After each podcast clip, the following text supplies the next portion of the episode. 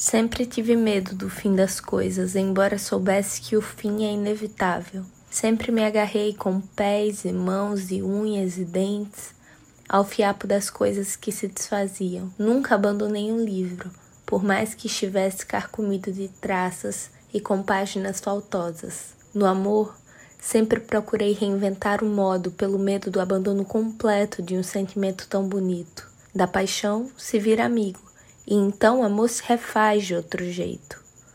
Uma vez acreditei que o mundo iria acabar e sentei na soleira da porta fechada de minha casa, rezando muito fortemente para que não fosse verdade. E fiquei assim até umas cinco da manhã, quando a aurora raiou um novo dia e o medo se desfez. Quando mais nova, tinha o costume de acordar no meio da noite para conferir se meus pais estavam respirando e ver o subir e descer lento de seus tóraxes me acalmava e eu voltava a dormir. Quando meu avô ficou doente e a morte se tornou um destino próximo e inevitável, passei a encarar o fim das coisas olhando-as nos olhos, para capturar o preciso momento em que não eram mais o que foram. Acompanhei cada estágio do meu avô rumo ao único fim inevitável. Ouvi forte, parando de beber e fumar, e cheguei a quase acreditar que a morte lhe esqueceria, porque ele estava tão bem. Mas a morte tem boa memória e não esquece ninguém. Mesmo Matusalém, que viveu 969 anos, um dia morreu. Desde a partida do meu avô, tenho pensado muito na morte, em como é injusto viver tanto, mover tantas coisas no mundo para de repente, então, bruscamente, o vazio um nada para aqueles que não creem em nada. Para os cristãos, um enorme desconhecimento uns dos outros no céu, porque lá não nos reconheceremos. Para o Espiritismo, um lugar para sarar as dores e rever os erros. Para mim, a morte é um mistério. E como quase tudo que eu desconheço, dela tenho medo.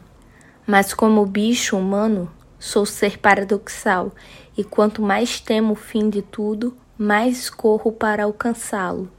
Tenho pressa de viver a vida, não para vivê-la muito, mas para ver seu fim.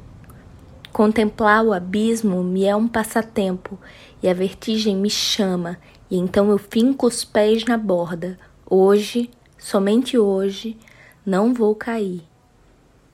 Tenho um forte impulso de romper os laços sociais.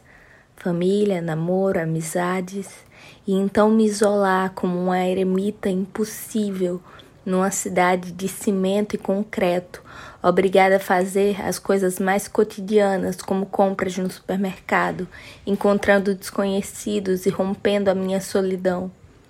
Estar sozinho é o mais próximo que presenciei da morte, e por isso encaro esse processo cada vez com mais coragem, não por vontade de morrer, mas para vencer o medo da morte.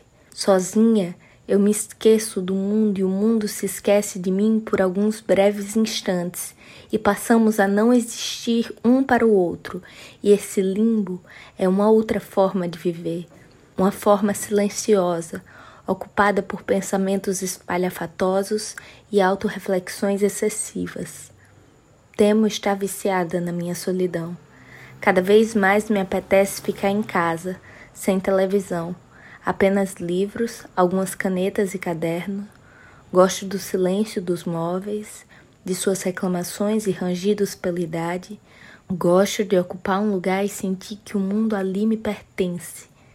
Mas basta uma boa companhia rasgar minha solidão que eu volto a lembrar do mundo, das cores do mundo, das coisas que eu gosto, do frenesi caótico e incontrolável que é a existência de um ser alheio a mim, que desregula o meu silêncio, minha solidão e me faz viver, porque a vida é incontrolável. Se diante da morte eu sou indefesa, diante da vida eu sou só mais uma.